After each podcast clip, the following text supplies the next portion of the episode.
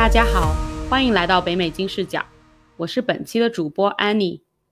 上周，华尔街资深财富顾问冯帆给大家带来了精彩的2020年美国股市走势的成因分析。上期节目，我们又为大家解释了一下冯帆在节目中提到的蓝筹股和防守型行业两个知识点。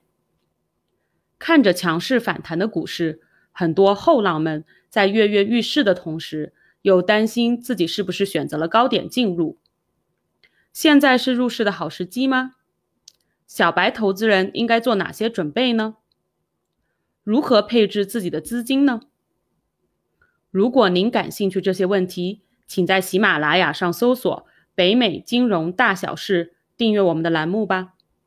下期。我们将带来华尔街资深财富顾问冯帆访谈的第二期，讨论的话题有：入市的时机、入市前应该做哪些准备、产品风险收益金字塔和资产配置、投资产品的选择。